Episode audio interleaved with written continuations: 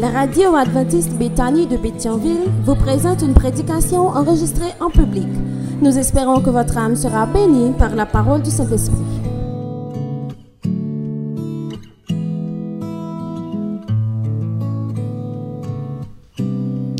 Chers et frères bien-aimés, chers amis, que la paix et la grâce de Dieu vous soient données au nom de notre Seigneur et Sauveur Jésus-Christ.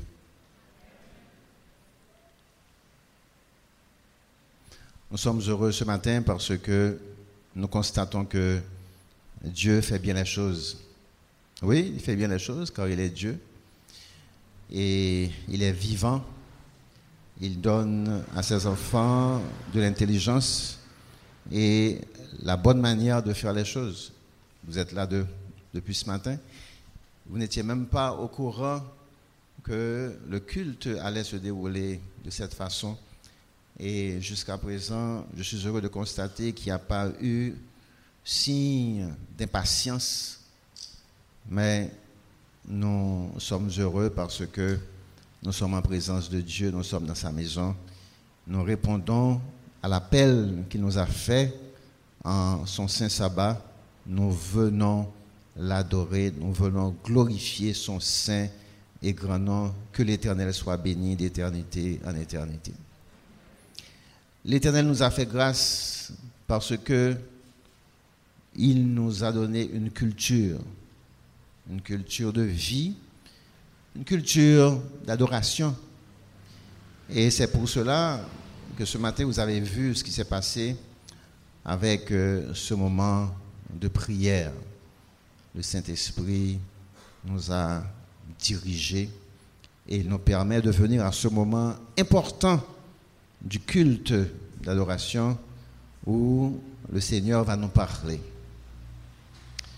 Je vous demanderai de baisser la tête alors que nous allons prier pour invoquer la présence divine par son Saint-Esprit. Éternel Seigneur, tu es un Dieu puissant, vivant et véritable, et tu nous fais grâce.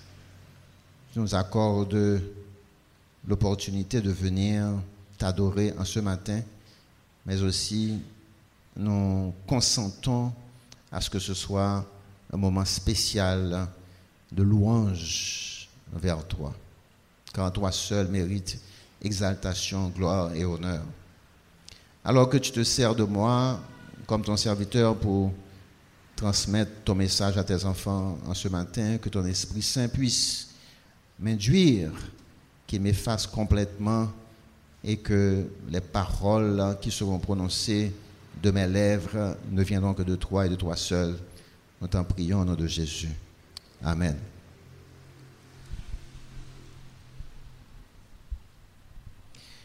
Est-ce que nous devons louer le Seigneur?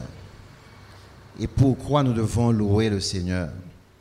Si nous parcourons la, la Bible depuis la Genèse, nous pouvons trouver réponse à ces questions. Car celui que nous appelons Dieu, qui est éternel, il est également le créateur, le créateur de toutes choses, le créateur de tout ce qui vit. Et en considérant certains passages de la Bible, nous nous rendons compte que Dieu est omnipotent, il est omniscient, il est omniprésent. Omnipotent en, ce sens que Dieu a tous les pouvoirs. Il a tous les pouvoirs. Il est le seul capable, dit la Bible, de créer. Il est le seul créateur. Il a donc tous les pouvoirs dans les cieux et sur la terre. C'est ainsi que Jésus a parlé lui-même. Tout pouvoir m'a été donné dans le ciel et sur la terre. Il est omniscient parce que il est la sagesse même. Il est l'intelligence. Il n'est pas seulement sage et intelligent, il est sagesse et intelligent. Tout ce qui a été fait a été fait par lui et par lui seul. Il dit et la chose arrive. nous devons louer un Dieu comme ça. Il est omniprésent. Le psalmiste nous démontre la raison pour laquelle nous devons louer ce Dieu, parce qu'il dit ceci au psaume 139, à partir du verset 13. C'est toi qui as formé mes reins, qui m'as tissé dans le sein de ma mère. Je te loue de ce que je suis une créature si merveilleuse.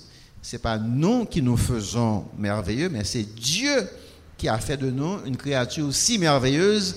Pourquoi? Parce que il nous a créés de sa main.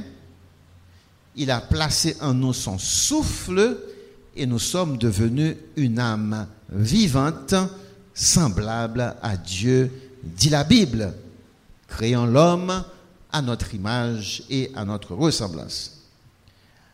L'autre raison pour laquelle nous devons louer l'Éternel, c'est parce que nous avions perdu cette image. Nous nous étions égarés.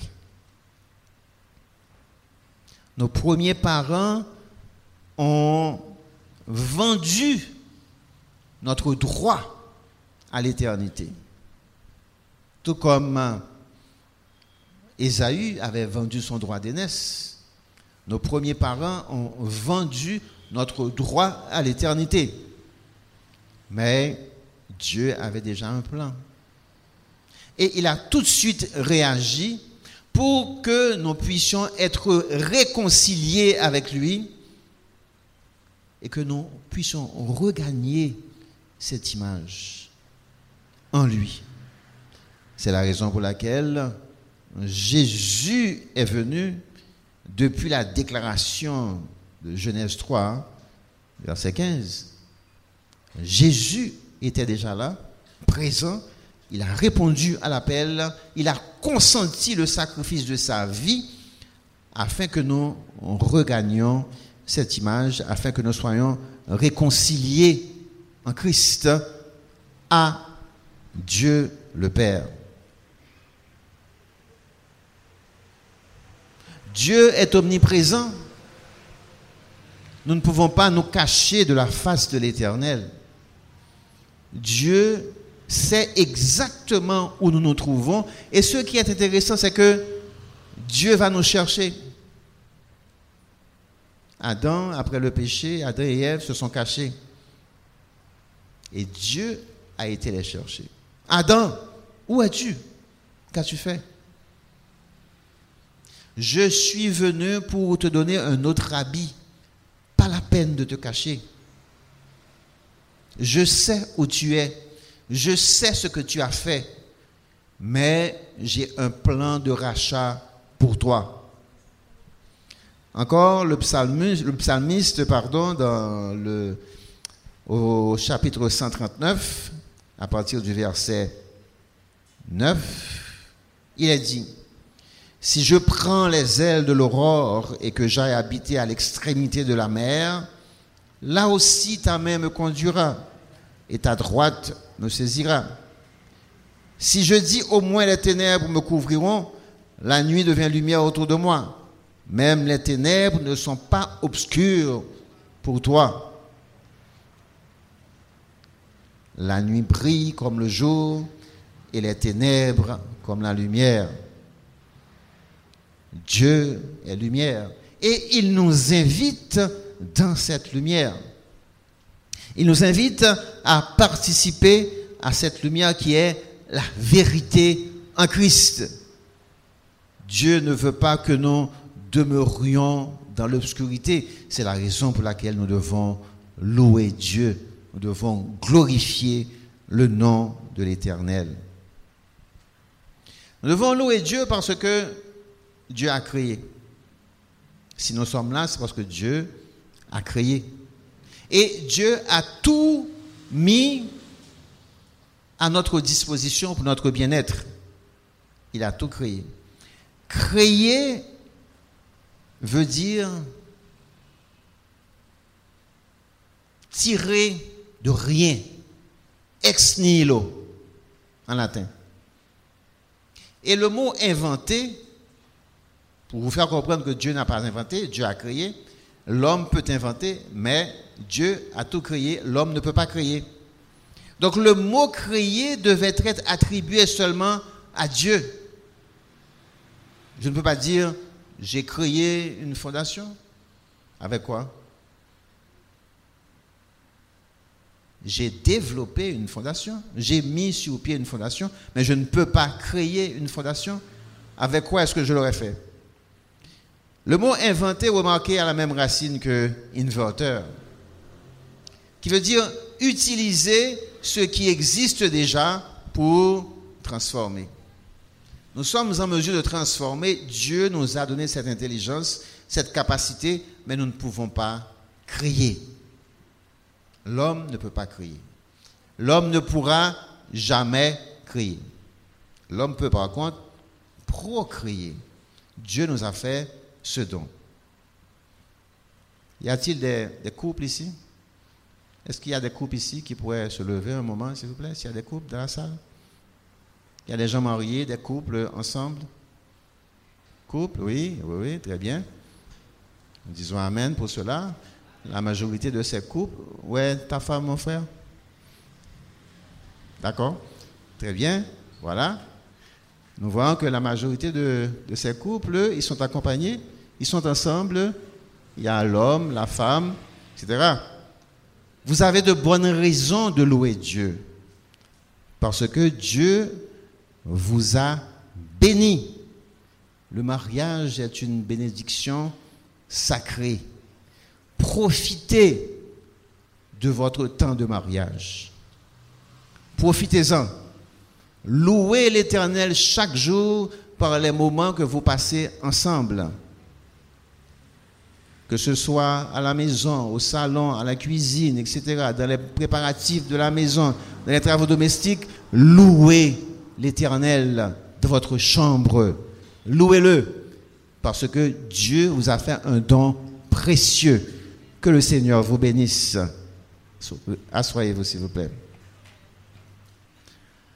Les couples ont de bonnes raisons de louer l'Éternel.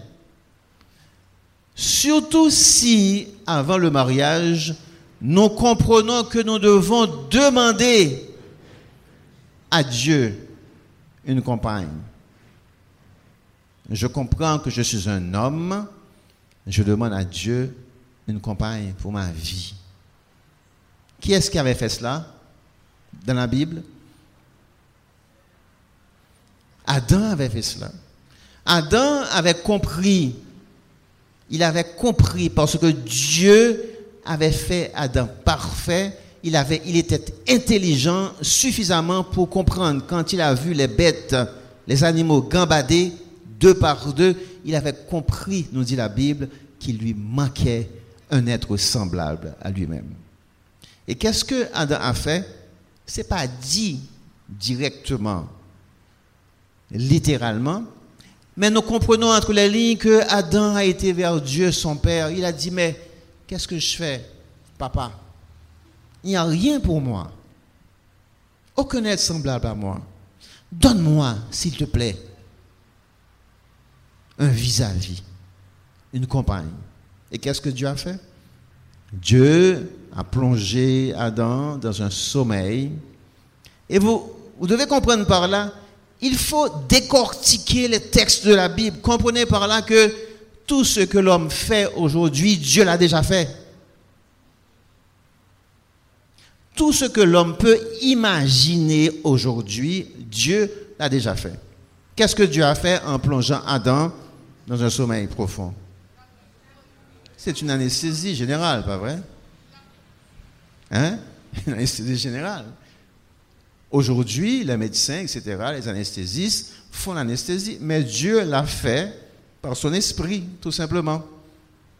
Et la première intervention chirurgicale qui a été pratiquée sur Terre était faite par Dieu. Vrai ou faux? De quelle manière? Le texte dit, Dieu prit une côte d'Adam. Je vais encore plus loin. Ce fut le premier clonage. C'est le premier clonage. Parce que le clonage se fait à partir de tissus, spécimens d'un être et on reproduit l'autre être. Dieu a fait le clonage que aucun homme n'arrive à réaliser jusqu'à présent. Dieu a tout fait. Voilà, chers amis, de bonnes raisons de louer l'Éternel, de bénir le nom de Dieu. Parce que Dieu a tout mis en place pour nous, pour notre bien-être.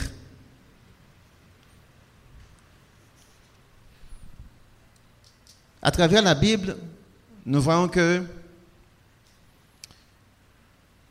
Dieu a préparé des hommes de manière à ce que ceux-là qui viendraient après ces hommes puissent avoir des exemples, des modèles pour comprendre qu'il est important de louer Dieu en quelles que soient les circonstances. J'ai aimé la prière de notre jeune sœur qui a débuté par ce chant. Quand le vol de la tempête vient assombrir ton ciel bleu, au lieu de baisser la tête, compte les bienfaits de Dieu. Ça me fait penser à Job. Job n'a pas cessé de louer Dieu malgré sa condition. Il a été frappé dans sa famille. Il a été frappé dans ses biens. Il a été frappé dans son corps. Il a été mis à nu sa femme l'a incité à renier Dieu et à mourir. Mais il a gardé la foi et il a continué à louer l'Éternel. Frères et sœurs bien-aimés, nous avons de bonnes raisons de louer Dieu. Joseph a été vendu par ses frères. Joseph a été fait esclave à la cour de Potiphar. Mais à aucun moment de la durée, Joseph n'a renié Dieu. Joseph devait avoir dans la vingtaine, il devait être dans le début de la vingtaine, quand la femme de Potiphar l'a tenté. Joseph aurait pu céder n'importe quel jeune homme de cet âge aurait pu céder. Parce que j'imagine que la femme de Potiphar était très jeune et très belle. Et elle s'est déshabillée pratiquement en face de Joseph. Joseph aurait pu céder. Joseph aurait pu voir en cette occasion une opportunité de redorer son blason parce que la, la, cette femme qui deviendrait sa maîtresse, qui est la femme de son maître, pourrait plaider pour lui auprès de son maître afin qu'il ait des faveurs. Parce que lui, il donnerait des faveurs à cette femme. Mais non. Quelle a été la réponse de Joseph? Comment ferais-je un si grand mal? Et pécherais-je contre Dieu Ce qui veut dire, frères et sœurs bien-aimés, l'Éternel a mis sur notre chemin, auparavant et même aujourd'hui, des gens, des histoires réelles que nous pouvons suivre, que nous pouvons disséquer pour avoir la certitude que ce Dieu, il est vivant, il est fidèle, nous pouvons compter sur lui. Voilà une bonne raison de louer Dieu. Mais Dieu nous demande, nous également, de faire notre part. Louer Dieu, ce n'est pas seulement chanter et prier. Louer Dieu doit faire partie de notre vie de chaque jour, de notre intimité. Nos pensées doivent louer Dieu. Nos paroles doivent louer Dieu. Nos actions doivent louer Dieu. Ce qui m'amène à, regarder avec vous, à considérer avec vous euh, le passage qu'on a lu comme texte de base, vous connaissez très bien Matthieu 5, à partir du verset premier, si on veut. Et ce passage s'intitule Les béatitudes. Ici, c'est Jésus qui parle. Jésus fait toute une dissertation orale, si vous voulez. Il fait la plaidoirie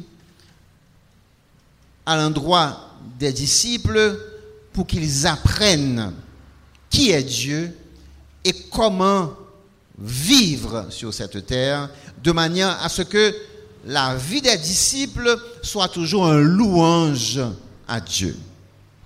Premièrement, Dieu nous encourage à être heureux. D'ailleurs, le, passage s'intitule Les béatitudes. Dieu nous encourage à être heureux. Du verset 3 au verset 12, Jésus commence avec le mot heureux. Vous avez été créés pour être heureux. Soyons heureux. Quelles que soient les conditions, nous devons être heureux. Quelles que soient les circonstances, nous devons être heureux.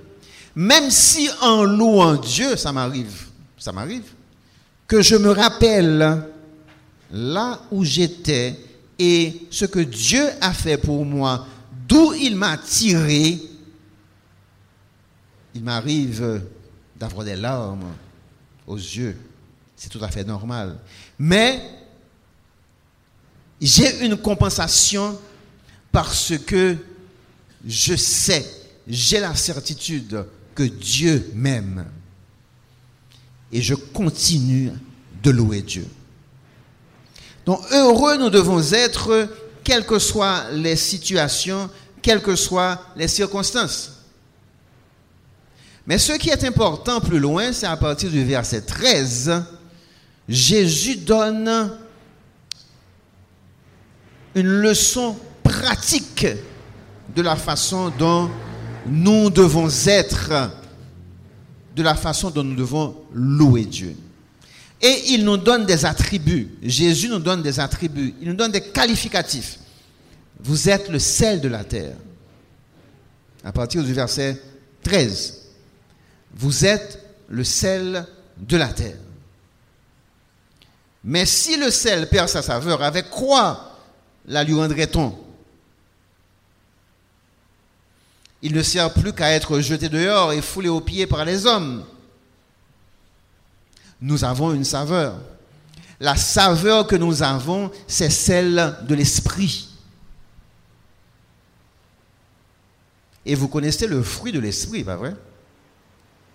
Le fruit de l'esprit, si on veut citer avec moi, c'est... Pardon? L'amour, d'accord? La bonté, la bénignité, la tempérance. Vous savez, on pourrait résumer tout cela à un seul mot. Lequel? L'amour. C'est notre saveur. C'est ce que Jésus veut nous dire ici. Vous êtes le sel de la terre. Vous êtes le reflet de mon amour pour les autres. Puisque vous êtes le reflet de mon amour pour les autres, quand les autres vous voient, ils me voient. Parce que vous leur donnez cette saveur, vous leur donnez cette attirance à moi, et c'est ce que je recherche. Christ veut sauver l'humanité entière. Christ veut sauver Haïti, vrai ou faux?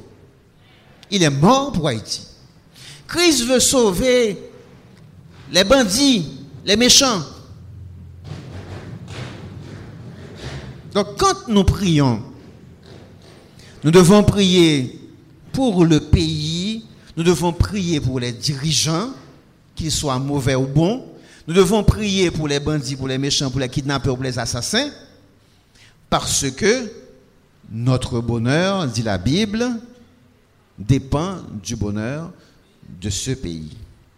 Nous devons prier pour ces gens parce que nous sommes le sel de la terre. Nous devons leur transmettre cette saveur. Est-ce que vous ne pensez pas qu'ils aient envie de, ce sel? Moi, je crois qu'ils ont envie de ce sel. Ils ont envie de cette saveur, mais ils ne savent pas où la trouver. Ils sont égarés. Tout comme nous, nous étions égarés aussi. Mais Dieu nous a fait grâce. Donc nous devons mettre une ambiance pour ces gens. Et l'ambiance, c'est nous. C'est nous. Quand nous parlons à ces gens, dans les rues, au travail, dans le quartier, l'ambiance, c'est nous. C'est nous qui devons influencer ces gens vers la bonté. C'est nous qui devons conduire ces gens vers la bénignité. C'est nous qui devons montrer à ces gens l'amour de Dieu par notre façon de vivre, par notre façon de faire. Nous sommes le sel de la terre. Et Jésus continue pour dire, vous êtes la lumière du monde. Waouh. Moi, la lumière du monde. Vous comprenez ce que Jésus dit ici? Est-ce que vous pouvez m'aider un peu? Jésus dit, vous êtes la lumière du monde. Je suis la lumière du monde. Moi, je pensais que c'était Jésus qui était la lumière du monde. C'est ce que je pensais. Mais quand je lis ce texte, je vois que Jésus s'adresse à cette foule, à ses disciples, Jésus s'adresse à moi, parce que cette parole m'est dédiée aujourd'hui. Jésus s'adresse à vous, vous êtes la lumière du monde. Donc là où vous êtes, il ne peut pas y avoir de ténèbres. Vous êtes la lumière du monde. Vous êtes placé comme un phare sur une montagne élevée pour éclairer la ville. C'est notre tâche, c'est notre devoir. Il ne s'agit pas de dire que nous allons cacher pour les bandits, ce n'est pas ça. Nous devons être prudents, c'est vrai. Nous ne devons pas nous exposer, mais dès que nous en avons l'occasion, nous devons faire connaître à ces gens qu'ils ont besoin d'un changement parce que Jésus revient. Nous devons non seulement prier pour ces gens, mais nous devons également agir en faveur de ces gens pour leur faire comprendre que nous tous, nous avons un cœur de pierre. Ce cœur de pierre doit être circoncis et devenir un cœur de chair de manière à ce que Jésus puisse prendre place en nous et en eux. À ce moment-là, nous serons réellement la lumière du monde. Et du verset 7 au verset 20, euh, Jésus fait la révision de la loi. Ne croyez pas que je sois venu pour abolir la loi ou les prophètes. Je suis venu non pour abolir, mais pour accomplir. Car je vous le dis en vérité, tant que le ciel et la terre ne passeront point, il ne disparaîtra pas de la loi un seul iota ou un seul trait de lettre jusqu'à ce que tout soit arrivé. Celui donc qui supprimera l'un de ses plus petits commandements et qui enseignera aux hommes à faire de même, sera appelé le plus petit dans le royaume des cieux, mais celui qui les observera et qui enseignera à les observer, celui-là sera appelé grand dans le royaume des cieux. Car je vous le dis, si votre justice ne surpasse celle des scribes et des pharisiens, vous n'entrerez point dans le royaume des cieux. Jésus ici, il dit qu'il confirme la loi. Il dit qu'il est venu accomplir la loi. En ce sens que il confirme que la loi de Dieu, elle est immuable, elle est éternelle. La loi de Dieu ne peut pas changer. Parce que un amour véritable ne peut pas changer. Si vous prenez le texte de la loi, les dix commandements, en les analysant correctement, vous le savez déjà, vous allez vous rendre compte qu'il s'agit là d'une loi d'amour. Parce que Dieu nous révèle dans cette loi, à travers ces commandements, comment avoir la relation d'amour avec lui. La relation verticale, les quatre premiers commandements. Et les six prochains commandements, comment doit être notre relation avec nos semblables, avec nos prochains? Vous vous rappelez la parabole du bon, samaritain?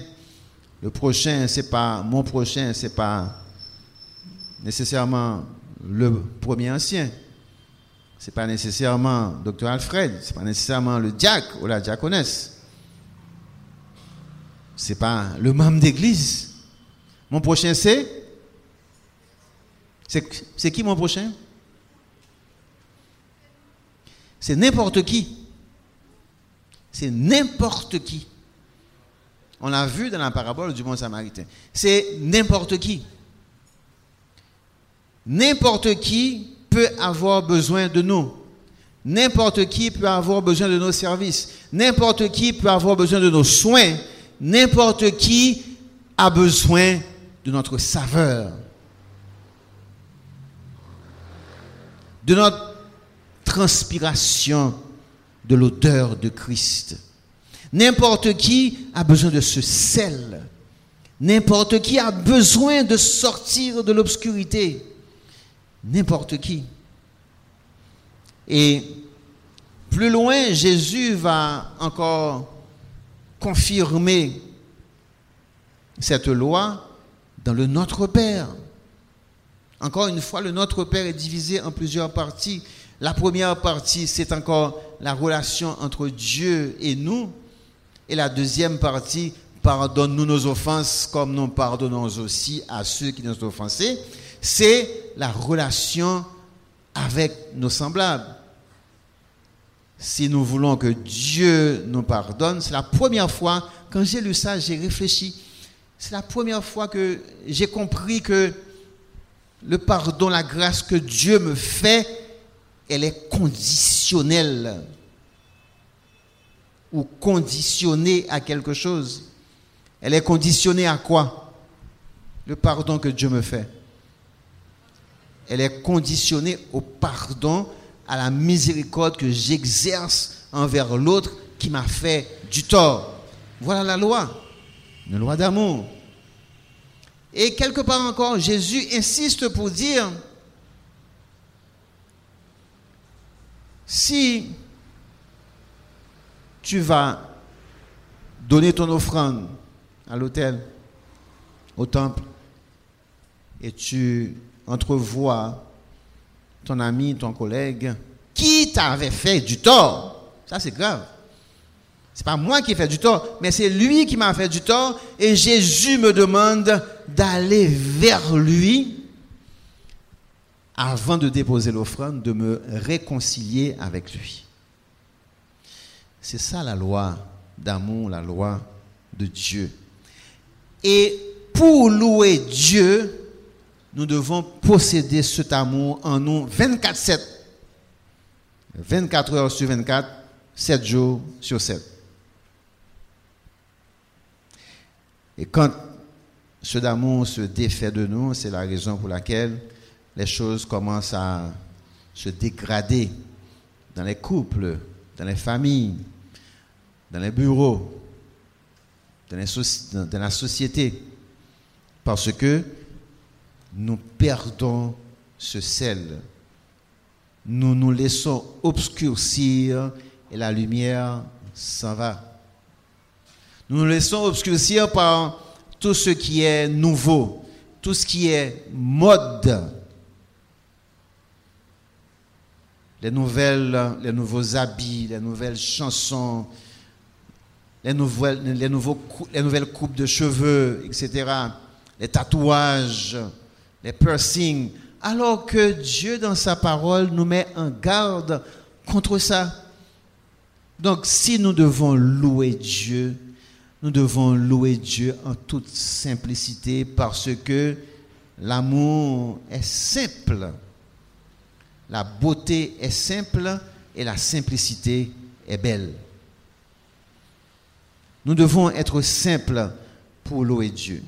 Et si nous comprenons que Dieu nous aime et que nous devons le louer en tout temps parce qu'il est Dieu et que Jésus a donné sa vie afin que nous puissions continuer à être en présence de Dieu et à louer Dieu,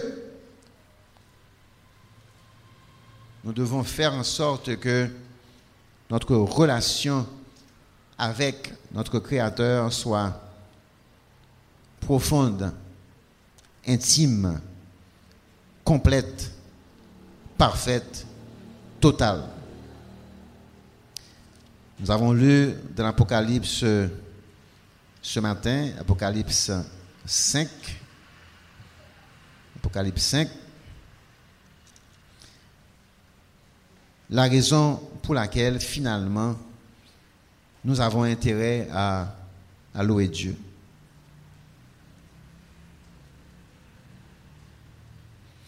Et je vis, verset 6, au milieu du trône et des quatre êtres vivants et au milieu des vieillards, un agneau qui était là comme immolé. Il avait sept cornes et sept yeux, qui sont les sept esprits de Dieu envoyés par toute la terre.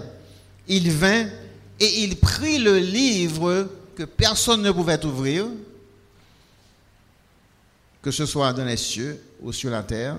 Il prit le livre de la main droite, vint, et il prit le livre de la main droite de celui qui était assis sur le trône.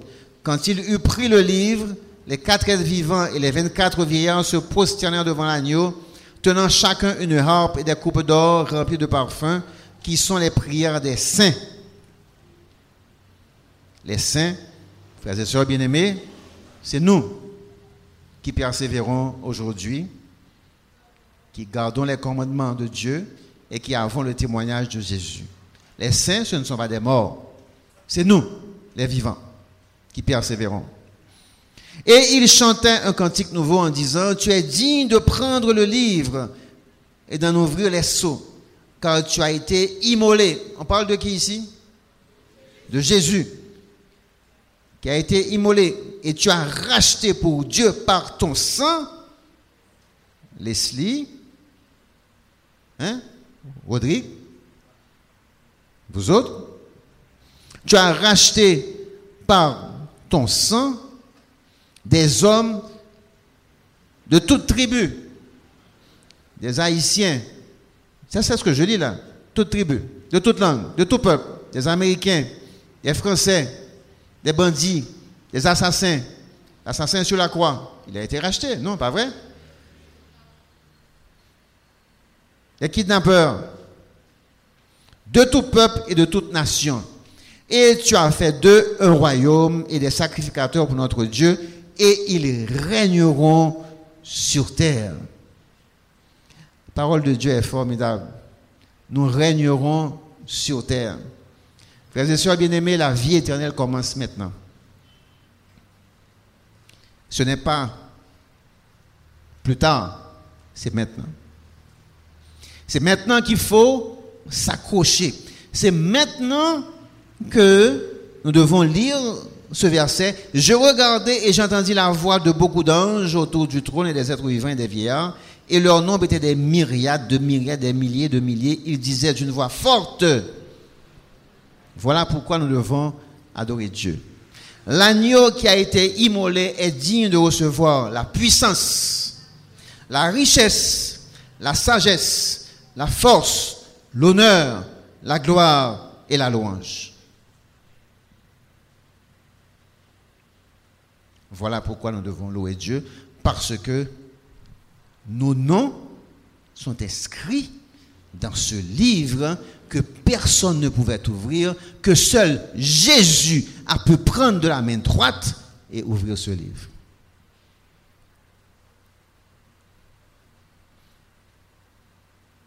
Donc si nos noms sont inscrits dans ce livre, nous devons louer Dieu par nos pensées, par nos paroles, par nos actes, 24 heures sur 24, 7 jours sur 7, où que nous nous trouvions. Que l'Éternel vous bénisse abondamment.